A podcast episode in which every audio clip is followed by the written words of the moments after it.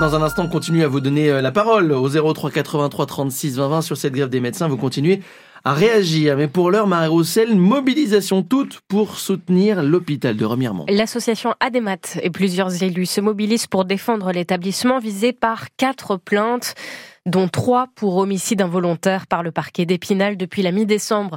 L'affaire est médiatisée, trop même pour Simon Leclerc, le maire de Neuchâteau, qui craint pour la réputation et l'avenir de cet hôpital. Chaque patient, chaque Française, chaque Français a la possibilité de déposer des plaintes. Après, ce qui est gênant, c'est l'exploitation médiatique qui en est faite. Laissons la justice suivre son, son cours, laissons les investigations se faire. J'ajouterais également que l'hôpital euh, de Remiremont, comme l'ensemble des hôpitaux de France, ne sont pas en capacité de répondre à ce qui est euh, indiqué dans, dans la presse ou dans, dans les médias nationaux, tout simplement parce qu'ils euh, sont soumis au secret médical. Donc c'est un petit peu facile de caricaturer ce qui aurait pu se passer sur Remiremont sans en avoir véritablement l'épreuve et n'avoir qu'un seul son de, de, cloche. J'ajouterais que ça a été euh, quelque chose qui a été médiatisé sur des chaînes d'information euh, nationales et qu'on renvoie une image qui est quand même détestable, déplorable des hôpitaux et, du département des Vosges. Donc attention euh, à ne pas tomber dans la caricature. L'avocate des plaignants, maître Nancy Rizacher, annonce qu'une cinquième plainte va être déposée dans les prochaines heures. Le parquet d'Épinal a ouvert une information judiciaire. Après la mort d'une cycliste, avenue Paul Muller à Villers-les-Nancy, cette semaine, des associations de défense de l'environnement appellent au rassemblement demain 16 heures sur cet axe pour demander des aménagements sécurisés. En 12 mois, trois accidents mortels se sont produits sur cette avenue. 60 mesures pour remettre à plat notre système judiciaire. Le ministre de la Justice a présenté son plan d'action. Hier, il prévoit d'augmenter le budget à 11 milliards d'euros d'ici 2027. Les cabinets des médecins libéraux rouvriront lundi, mais leur mobilisation continue, prévient ce matin le docteur Soline Guillaumin, membre du collectif Médecins pour demain, invité de France Bleu Lorraine à 8h15 et vous continuez à réagir sur leurs revendications Journal. Hier, entre 2300 hum, et 4000 généralistes sont descendus dans la rue à Paris pour demander la revalorisation de la consultation à 50 euros. La tournée quotidienne du facteur est-elle en voie d'extinction? Vous qui avez peut-être l'habitude d'attendre le postier à la même heure tous les jours, il pourrait bientôt passer tous les deux ou tous les trois jours, la Poste va lancer une expérimentation pour réorganiser les tournées de distribution du courrier en mars, Willy Moreau. À Canet-en-Roussillon, dans les Pyrénées-Orientales, les facteurs géreront à partir du mois de mars deux tournées différentes au lieu d'une, comme l'explique Ludovic Janot, délégué Sud PTT. Les collègues en distribution distribueront des parties de Canet uniquement une journée sur deux les usagers ne verront plus quotidiennement leur facteur. C'est fini la personne âgée qui attendait le passage du facteur pour bonjour madame, comment allez-vous aujourd'hui, le petit mot gentil. C'est fini. Seuls les courriers urgents comme la presse seront toujours distribués quotidiennement. D'autres expérimentations vont se dérouler vers Amiens, Bordeaux ou Pau, en milieu rural et urbain. L'idée pour Yves Xemar, directeur général adjoint de la branche service courrier colis au sein de la Poste, c'est de mieux rationaliser l'activité des facteurs. Nous avions, en 2008 plus de 18 milliards de lettres tous les ans et nous n'en avons plus que 7 milliards en 2022. Et les expérimentations elles ont pour objet de nous adapter au mieux à cette évolution, à cette transformation des, flux, des consommations des clients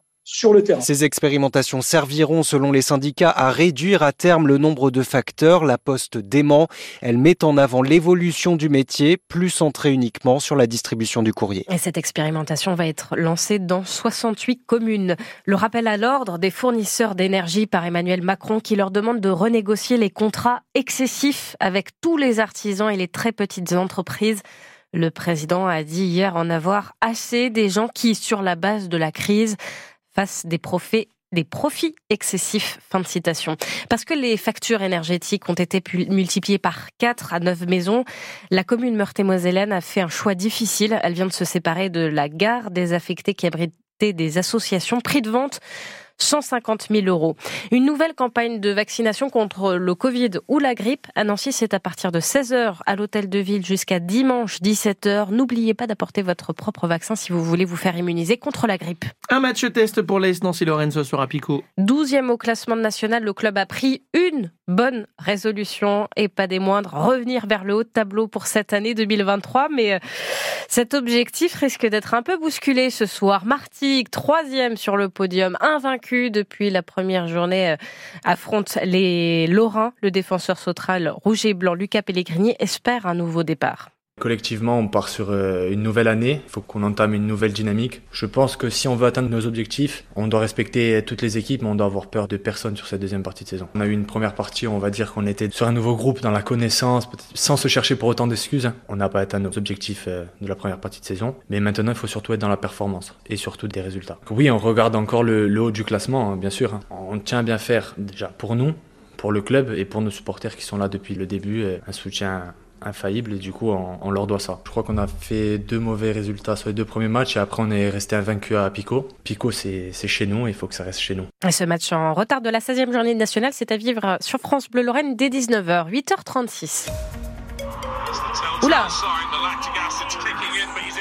ça, c'est le téléphone de Damien Colombo. il se met à, démarrer tout seul. Vous savez, quand euh, vous dites un truc euh, Google, euh, il y a des fois, votre téléphone, il se met en route tout seul.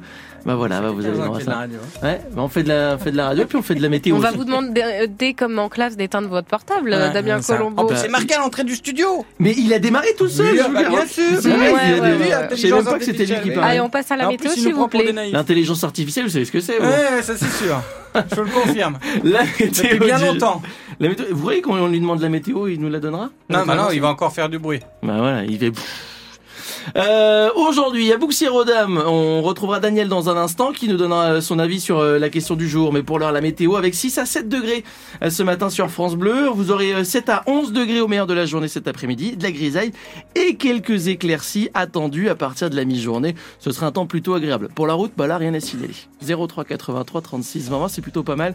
Si vous êtes sur la route ce matin, rassurez-vous, tout va très bien. Le 6-9 France Bleu Lorraine, Damien Colombo.